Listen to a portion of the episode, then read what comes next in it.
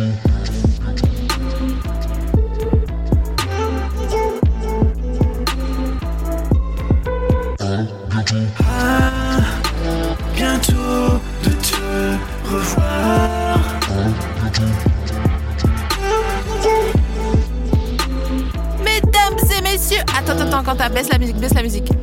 merci. Mesdames et messieurs, ceci est un hors-série de À bientôt de te revoir, ok?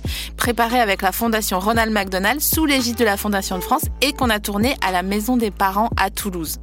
La Maison des Parents, elle est à côté de l'hôpital et elle accueille, réconforte, loge des parents des enfants qui sont malades. J'ai rencontré une famille dont l'enfant a eu un cancer, qui est guéri maintenant et qui a chopé une manière de réfléchir que même moi, à 35 ans, j'arrive pas à adopter. Quand il parle, on dirait que derrière lui, il y a le son That's the power of love. Ok, je vous laisse découvrir l'épisode. On se retrouve juste après pour un mini débrief. Attendez, attendez, attendez. Alors, la première personne qui va parler, c'est Lélian. C'est le jeune homme de 16 ans qui était malade et qui est guéri. Ensuite, vous entendrez son grand frère, Marc-Antoine, puis sa maman, Michel Camille. Michel Camille, vous saurez pourquoi. C'est quoi le truc le plus bizarre que vous ayez fait ensemble en famille? Ben, on, on était très bizarre pour tout le monde, un peu à l'hôpital, parce qu'on était une famille très atypique. Genre? Ben, euh, j'étais déjà avoir la seule mère à me bouger pour que j'aille jouer du piano et. euh, et. euh, aller courir avant de partir à oui, l'hôpital? déjà aller courir, aller jusqu'au musée là en courant dans toute la ville avec mon grand frère. C'était le seul à ramener des gros hamburgers à l'hôpital alors qu'il savait très bien que j'allais pas les garder très longtemps dans l'estomac. Et tu les mangeais quand même? Bah oui, Et tu t'étais malade après? Oui, comme Ah, toujours. Mais non, mais de toute façon, euh, nous, on s'attardait pas sur les détails comme ça, du fait qu'on allait rester comme ça. On se disait, euh, faut trouver des solutions, on va leur faire ce qu'on peut. hein. De toute façon, ça sert à rien de rester sur, euh, sur ses acquis. Il y a un truc qui te... Tu me parles comme Emmanuel Macron. Il ne faut pas. Mais j'ai beaucoup, j'ai, beaucoup de projets, mais j'ai évité de les gueuler. Mais en fait, vous ne le savez pas encore, mais c'est votre prochain président. Mais franchement, mais depuis trois heures qu'on se fréquente, je le regarde du coin de l'œil en me disant Putain, il y a moyen en plus, c'est ça. le pire. Grave. Il y a moyen que ça. que ça non, mais les Français sont jamais contents, donc je risquerai pas d'être euh, politicien. C'est vrai? Président. Ah non, déjà j'ai du mal à gérer les élèves au lycée, alors si en mais, plus. mais attends, mais t'es délégué, excuse-moi, mais t'es délégué. J'étais délégué, ouais. Ah, t'es plus maintenant Euh, non, pas cette année, parce que euh, quelques-uns des élèves de l'année dernière, non, euh, parce que certains élèves avaient peur que euh, je sois, comment dire, préférentiel, ça se dit, Que tu fasses. que, fasse, que je sois, fasse- que je fasse des faveurs aux bons élèves. Attends, cherche le mot. Partial. Euh, voilà, que je sois partial, Ouais, alors que je suis totalement dans l'impartialité. Ouais.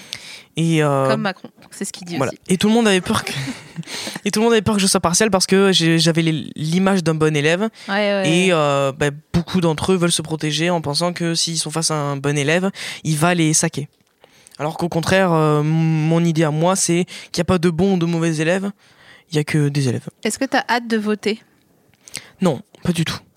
Parce que je me suis jamais intéressé à la vie politique. Euh, que je ne saurais pas vraiment quoi dire face à ce genre de choses. Mais que euh, je suis pas quelqu'un de très intéressé par euh, la vie du pays, même si c'est très irresponsable de ma part. Je préfère euh, me concentrer sur ma vie. Parce que notre vie à nous est déjà assez compliquée, alors si en plus on doit gérer tout le pays avec, Tu fais de la, tu fais de la micro-politique. On va dire ça. Vous, vous, dans la famille, vous êtes intéressé à la politique ou vous en foutez? Euh, non, je peux pas dire que je m'en foute. Je vais plutôt dire que je n'ai pas en face euh, ce qui pourrait me réjouir. Ouais. Donc je m'en accommode. Euh, et puis très égoïstement, oui, euh, je suis très très heureuse en France. Je trouve qu'on a un pays mais tellement magnifique et qui fait tellement pour nous C'est vrai que c'est beau. euh, que ça me m'interroge quand je vois autant de personnes mécontentes. Euh, après, politiquement, je pense que les politiques arriveraient à faire du bon travail s'ils travaillaient tous ensemble plutôt qu'à se casser mutuellement. Mais voilà, c'est euh, Ah, Mon idée. l'humanité. Et hein. toi, Marc-Antoine? On dirait Macron, vraiment. À niveau politique, en ce moment, je lis Machiavel. Ah, Ok. Du coup, Oui, euh, donc t'es parti dans un. un bon philosophe qui a étudié tous les systèmes politiques autrefois à la Renaissance. Et, euh, et ce que je peux voir et ce qu'il dit, c'est qu'en effet, le peuple va être ingrat par rapport à tout ce qui va être pris comme décision. C'est un fait. Et, euh, et je comprends mon frère qui veut pas forcément s'y intéresser parce que il a une vie plus intéressante, je pense, que s'occuper d'une gestion d'un pays. En tout cas, la gestion de la France est une des meilleures au monde. Et plus on voyage, plus on s'en rend compte. La preuve, ça a été euh, le fait que notre petit frère soit en vie aujourd'hui. On a vu des gens du monde entier revenir dans cet hôpital ici à Toulouse. Et, euh, et on peut voir que la France a mis l'accent sur la santé, sauver les gens. Et pour moi, ça, c'est la preuve qu'on a un beau pays magnifique. Merci d'avoir mis le doigt sur le pitch de votre euh, présence ici aujourd'hui.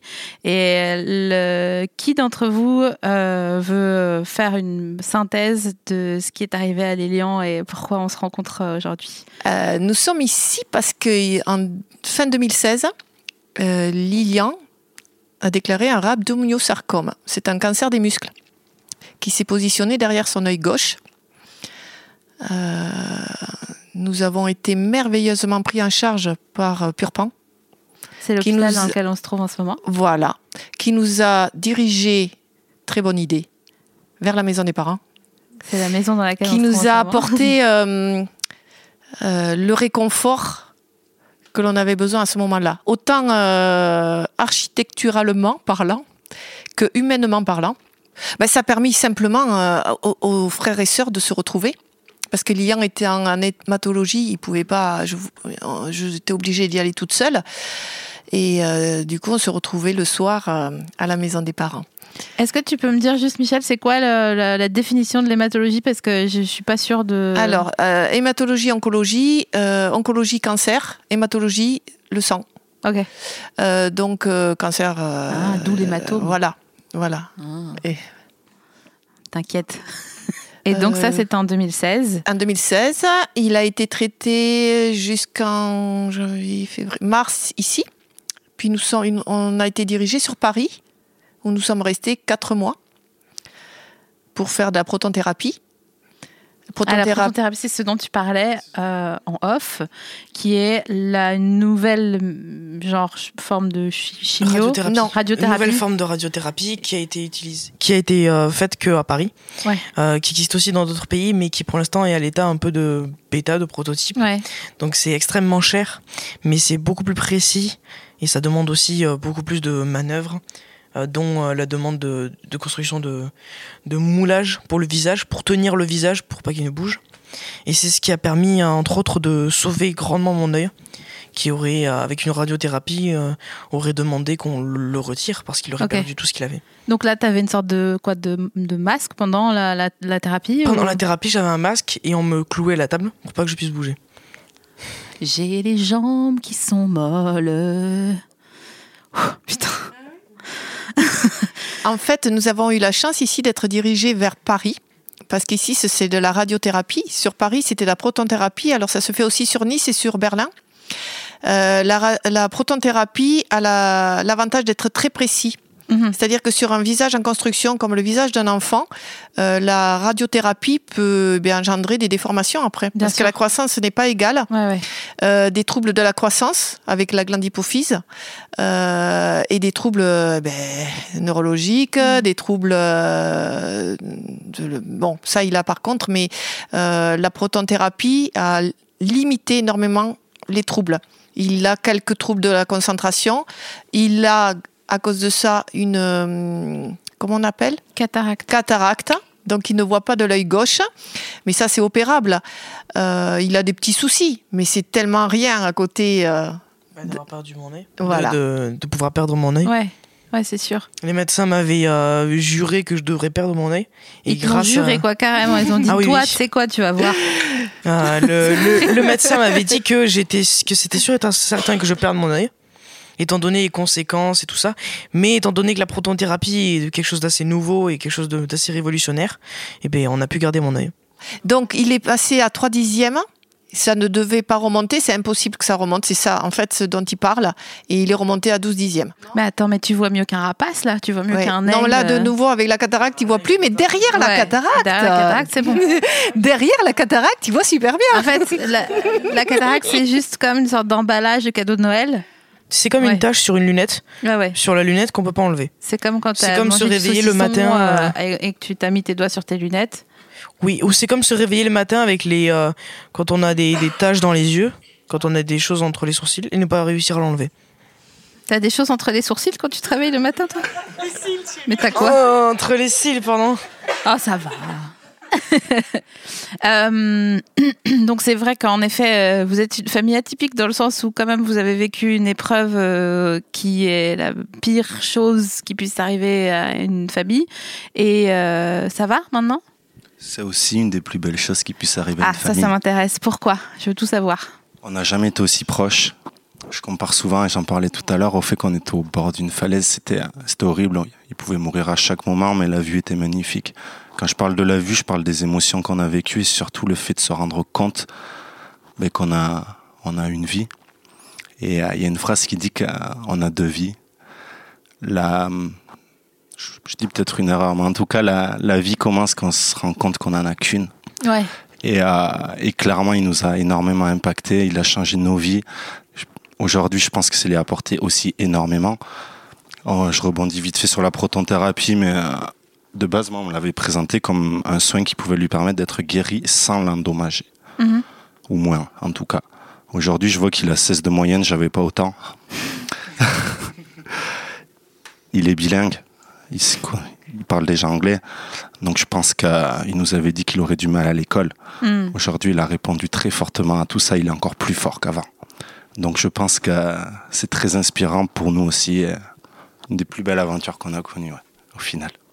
Et vous disiez aussi tout à l'heure que genre euh, vous étiez plutôt chill par rapport à la vie aujourd'hui, plutôt tranquille quoi, par rapport aux choses qui peuvent se passer, puisque Ah ben, aujourd'hui, euh, on peut avoir un objet qui casse devant, on le jette et on continue à avancer en fait. Ça a remis l'importance sur, euh, sur la vie, sur l'humain, sur euh, ce Ouais. qu'on a autour de nous, sur le fait de pouvoir voir, entendre, passer des moments en, en famille. D'ailleurs, la maison des parents, c'est ce qu'elle nous a permis de faire. Je pense que c'était un des soutiens les plus forts qu'on pouvait y amener. est-ce qu'il y a quand même des moments où tu avais envie de lâcher l'affaire à ce moment-là? Euh, beaucoup de moments, mais jamais lâcher. Parce que c'est impossible. De toute façon, euh, je, je suis trop jeune pour abandonner la vie. Enfin, j'avais des, j'avais des choses à vivre, j'avais des rêves, euh, j'avais un drapeau du Japon dans ma chambre pour dire que je voulais voyager, j'avais Mm. Des jeux, je voulais voir ce que quoi ressemblerait le futur, je voulais euh, Ouais. faire plein de choses. Et je me suis jamais dit que ce serait possible d'abandonner. Heureusement, j'avais euh, ma maman, mon grand frère qui était là à côté de moi pour me, euh, me montrer que il y avait toujours des choses à manger à la maison, que Ouais. si je perdais 2 kilos entre, chaque chimio, bah, je regagnerais 2 kilos entre chaque. C'était quoi ton le, le truc que tu aimais bien manger pendant pendant? Les couscous. les couscous? Cous- couscous. C'est quoi des les côtes de porc.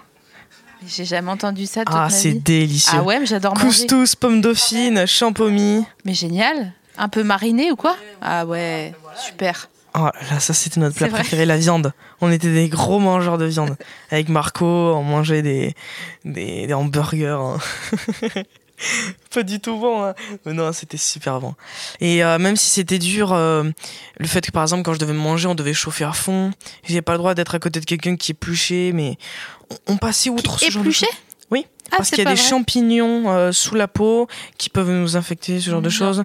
Quand je sortais dehors, fallait que j'ai un manteau, lunettes, casquette pour pas être grillé par le soleil. Parce qu'à cause de la protonthérapie, l'œil autour devient très sensible et peut cramer au contact du soleil. Ah ouais. Enfin, la peau autour de l'œil. Ouais, ouais. Et, euh, et je pouvais pas sortir sans un masque quand j'étais en aplasie. Enfin, C'est il quoi y avait l'aplasie? Beaucoup- C'est quand euh, on n'a plus de cellules blanches, plus aucune protection, Ah oui. Les rouge. globules Globule rouge. plus de globules rouges. D'accord. Et ça arrivait très souvent avec les chimios parce que les chimios c'est très très dur pour le corps humain. Ouais, ouais. Ouais, tes Et, euh, globules, ils dansent la zumba à l'intérieur de ton corps en disant genre, je sais pas où aller, je sais pas qui Ah, et défendre. ils sont plutôt morts en fait, parce que Ah la ouais. chimio c'est un, as- c'est un poison qui détruit tout ce qu'il y a dans le corps. Et c'est là qu'on se rend compte que le corps humain est vraiment très puissant, parce qu'il est capable d'encaisser ce genre de choses pendant presque un an, toutes les semaines, euh, sans pouvoir manger pendant ce moment-là. euh. Attends, tu me dis que c'était en 2016 C'était en Ouais. 2016. Oui. Et là, on est en 2019 et tu as 16 ans. Oui. Tu avais donc, 12 si ans. mes calculs sont justes, Ouais, 12 ans. voilà. Ça. Oh, c'est que dalle pour moi. Pour moi, c'est j'adore les mathématiques. Donc, euh,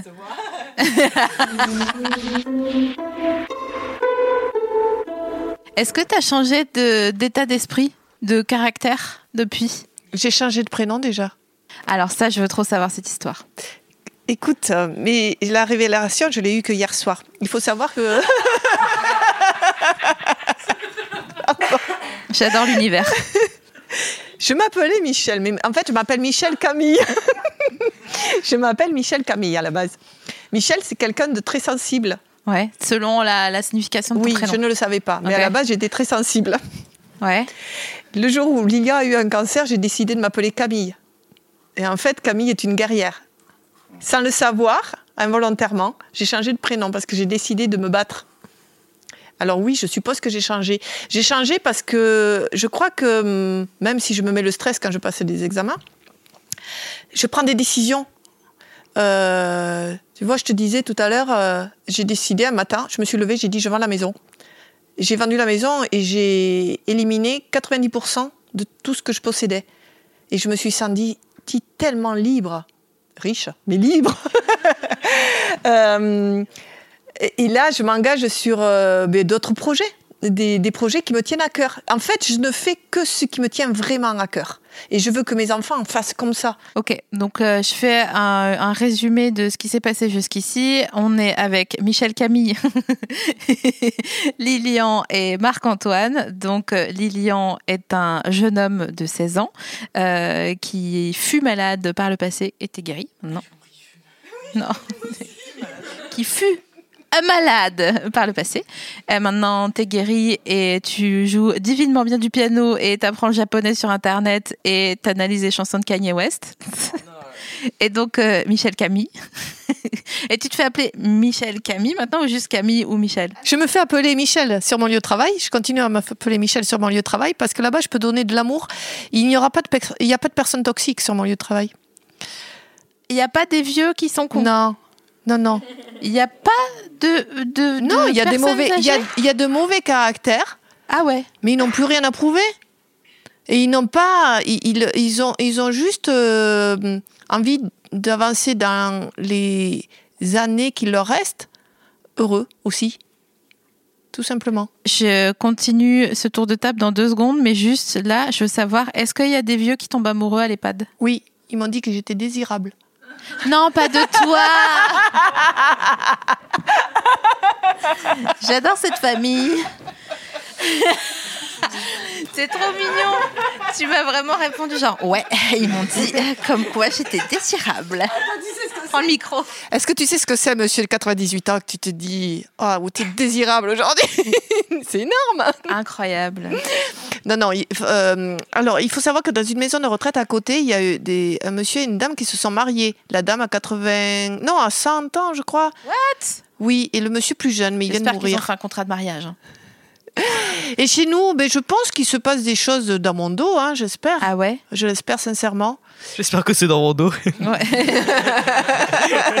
Et moi j'ai entendu un truc, je sais pas si c'est une légende urbaine, mais comme quoi euh, les euh, personnes âgées dans les EHPAD, on leur mettait des couches pour pas qu'ils puissent mettre la main dans le tiroir à malice. Ah non, j'espère qu'ils peuvent la passer dans la couche en même temps. Mais euh, non, non. En fait, les protections, c'est vraiment pour. euh, mais quand il y a incontinence, c'est comme Ouais, ça, ouais. à un moment donné, et c'est ce qui arrive. Non, non, après, ils font ce qu'ils veulent de, de leur petit truc. Hein. de leur sac. Et donc je continue ce tour de table. Marc-Antoine, toi t'es le grand frère de Lilian Oui, et euh, t'as 10 ans de plus que lui. exactement. Et donc si lui il avait 12 ans au moment où Il avait 22 ans. Attends, mais laisse-moi cinq minutes. Est-ce que le fait d'être une famille comme ça, genre euh, hyper euh, soudée, est-ce que vous, ça vous donne envie de faire des familles, les gars? Oui, mais euh, pas de suite. Ouais. faut trouver la bonne personne. Bah ouais. Ah bah ça, regarde, regarde-nous. Vous y êtes encore à chercher. hein. Non, moi, je j'ai pas le temps. Et toi, t'as envie? Bah alors moi j'ai que 16 ans, Bah, je sais mais, bien, mais euh, voilà déjà. et puis euh, oui, enfin ça doit être magnifique. Il y a des enfants que je supporte pas, mais il y en a d'autres que je trouve magnifiques. mais euh, oui, mais je pense que ça, le jour, le jour venu, je me, je me poserai pas la question. Moi, tout ça, j'ai envie de profiter de ma vie. Si j'ai une copine, de profiter d'elle euh, le plus possible. Profiter Profi- d'elle Non, mais Avec pas dans le mauvais mais- sens. Oh, euh. je t'embête. Et euh, oui, peut-être qu'un jour j'aurai des enfants et, et quand j'y repense, je serai le père le plus gaga du monde, Ouais. je pense, le plus protecteur possible, comme tous les parents essaieraient de le faire. Et, euh, et j'essaierai d'être euh, un, un meilleur père que celui qui a été le mien, parce que j'ai eu beaucoup de mal avec le mien. Et quand on parlait de, de bons points qu'a eu le cancer, euh, le cancer, ça m'a permis d'ouvrir les yeux sur beaucoup de choses de ma Mhm. vie, de me débarrasser des bonnes personnes, des mauvaises personnes, pardon, et de euh, et de récupérer de bonnes personnes autour de moi. Et euh, je pense que j'ai presque peur de ce que je serais devenu si j'avais pas vécu le cancer. C'est vrai? Pour moi, euh, ce qu'on vit fait de nous ce qu'on est. Et euh, beaucoup de gens aimeraient changer ce qui leur est arrivé dans le passé, mais pour moi, les choses arrivent pour une raison. C'est le cas, euh, il leur sera arrivé totalement autre chose et ce sera encore pire. Et moi, je suis heureux de ce que je suis maintenant. Et j'aimerais pas du tout changer ce qui s'est passé avant, et voilà. Est-ce que ça c'est une question que je voulais te poser, mais je sais pas trop comment euh, articuler ça. Mais en gros, est-ce que tu as l'impression d'être un vrai jeune homme de 16 ans? Est-ce que des fois tu fais des trucs débiles et euh, tu vois? Tu me dis oui. Tu- tu- Oui, oui. En fait, pour moi, c'est pas parce que je suis plus mature, entre Ouais. guillemets, que les autres, hein, c'est sans vouloir être égocentrique que je dis ça. Ouais, euh, que je, je suis plus un enfant. J'ai euh, les mêmes problèmes que des adolescents. J'ai ma crise d'adolescence comme tous les autres. Ah ouais, t'as fait quoi? Simplement, euh, Ah, tu peux pas le dire, il y a ta daronne. non, mais je me souviens pas, de, je me souviens pas de tout. Mais je, je fais beaucoup de conneries. euh, ça m'arrive souvent d'être, euh, de tirer la tête et de me rendre compte que je fais exactement euh, ce, ce pourquoi je gronde certains adolescents de mon âge. Je gronde, tu... mais vraiment Emmanuel Macron, tu te calmes direct. Attends, je te fais une liste de conneries. Michel ne regarde pas et tu me fais oui de la tête si tu les as faites. Est-ce que tu as déjà volé la voiture de ta mère?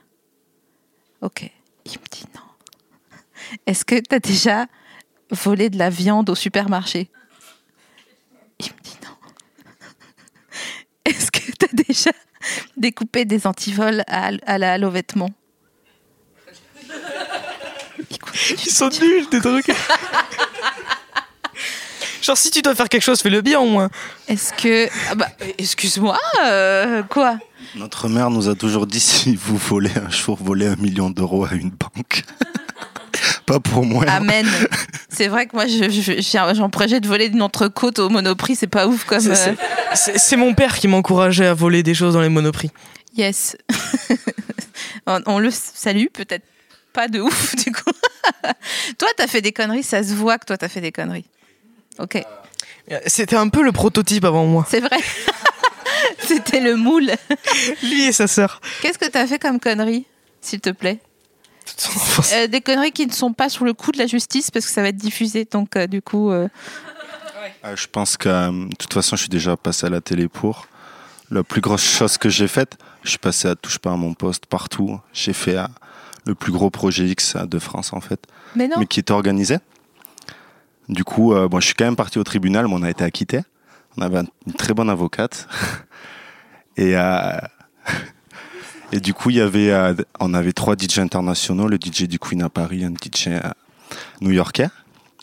13 kilos de sang, on avait 500 personnes, euh, M6 qui est venu. Tout Mais non. La piscine, on l'avait colorée en fuchsia. Mais non. On Bah, avait un breaker, une équipe de breakers internationaux au milieu de la Seine, à- entre la piscine et la Seine. On avait mis plein de canapés dans le parc, il y avait 3 hectares et pff, c'était la folie. Comment t'es euh, avec des potes en train de boire un coup Ellipse, projet X, piscine fuchsia, et c- 300 kilos de sang. De quoi? Mais pourquoi? Je, je comprends. Euh, fa- Dis-moi, aide-moi. Alors, c'était très simple. Il faut déjà une équipe de fous, parce que euh, c'est pas quelque chose de très commun. On a vu le film, Ouais. Projet X, je pense que beaucoup l'ont vu Ouais, ici. ouais.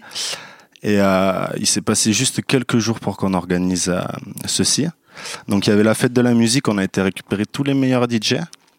Après, on a dû vérifier toutes les cartes d'identité, il y avait près de 500 personnes.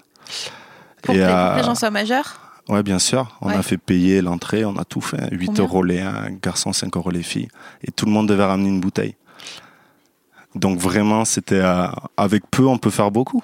Je je- Rien que tu me parles de loin de la logistique, je suis déjà épuisée par ce projet. Alors, il faut savoir que j'ai appris ce qui s'était passé par ma direction. Non.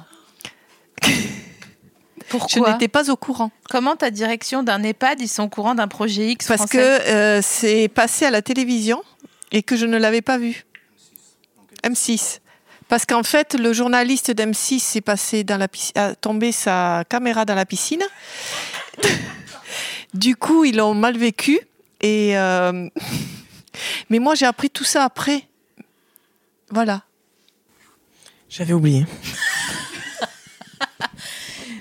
On peut pas tout dire de suite à sa maman. Ouais, oui, je te. Mais du coup, ça s'est très très bien passé. Euh, On avait de la sécurité qu'on avait engagée pour sécuriser la maison, etc. D'accord. Et c'était la maison de qui? De mon père. Non. Il était là. Non. Ah, ben il fallait le, le motiver. Il a été motivé.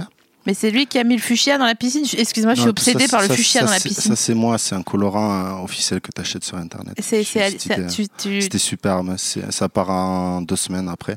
Sauf que ça, la couleur change. Entre temps, c'est vraiment pas beau. Ah ouais. C'est vraiment le, le moment de la soirée avec l'éclairage, les breakers, Ah ouais. tout le monde qui danse, les DJ. La, la police qui venait d'ailleurs, c'était super parce que ça faisait comme dans le film. Donc ils venaient et le DJ faisait chut à tout le monde et tout le monde se couchait. Mais non. Comme dans le film. Et les flics, du coup, laissaient faire parce qu'ils trouvaient qu'on était bien organisés. Et, euh, et du coup, euh, ouais, du coup, j'entends même, elle me disait il y a pas longtemps, il y a quelqu'un qui a organisé une soirée, ils sont déjà au tribunal. Mais- Et, euh, et nous, tout s'est super bien passé. Est-ce que, quand, que qui- tu seras vieux, tu seras wedding planner du coup et tu seras là genre il y a un problème Franchement, il n'y a pas de problème. quand j'étais jeune, j'ai mis genre j'ai fait un projet X dans le dans, dans- mais, mais, non, Avec mais- mes enfants, du coup? Non, je sais pas en tant qu'un métier. Mais disons que j'ai envie de réorganiser des soirées comme ça, Ah bah devine. dans- partout dans le monde. euh, dans T'imagines dans la des liste aux invités euh, avec les tes prestataires genre vous avez du sang vous avez besoin ou pas? Tu tu, tu t'imagines noter ce d'accord donc pas de sang très bien Euh, non ah du son je croyais du sang Non, 13 kilos de sang. ah de son C'est euh, c'est les enceintes. Non, non, pas de sang. hein. mais je me demandais parce que Pas de sang. mais parce que je pensais que comme il faisait un faux trash je pensais qu'à la fin il trachait tout et que euh, voilà Non, non, non. le son très bien On a Oui, voulu non, faire mais- passer une petite chèvre, euh, comme dans le film, ça on a voulu, mais ça, ça aurait fini en ben sang, je pense. Euh, Est-ce que vous pouvez tous les trois, s'il vous plaît, fermer les yeux pendant quelques secondes et me dire c'est quoi Parce qu'on parlait tout à l'heure avec Lilian de la mémoire olfactive. Euh, Est-ce que vous pouvez me dire c'est quoi votre meilleur souvenir olfactif? À la maison des parents à Paris, je me souviens, euh, on a regroupé Ouais. tout le monde dans la maison. On a fait comme une fête. Et, euh, et du coup, il y avait des gens des îles qui ont cuisiné un poulet, euh, un poulet avec des épices des îles. Et, euh, et l'odeur qui me revient direct, c'est ce moment où on a tous souri, on, on dansait tous. Il y avait juste une famille qui tirait la gueule parce qu'on faisait du bruit. Mais ça m'a donné encore plus envie d'être heureux, en fait. Et, euh, Trop mignon. du coup, euh, c'est le souvenir qui, me revient. On, s'était même mis à danser. euh, il nous apprenait la danse des îles. c'est quoi la danse des îles? La danse des îles, et j'ai pas vraiment réussi à la faire. Je pourrais pas trop expliquer. C'était, c'était des pas très euh, expressifs. Ok. En tout cas, sacré souvenir. Et, euh, et du coup, ben, juste après, il y avait une énergie tout à fait différente Ouais. dans la maison. On avait transmis notre folie, je pense, un petit peu. Mais ouais, parce que euh, on parlait tout à l'heure euh, ensemble du fait que vous, croy- vous croyiez beaucoup en l'univers.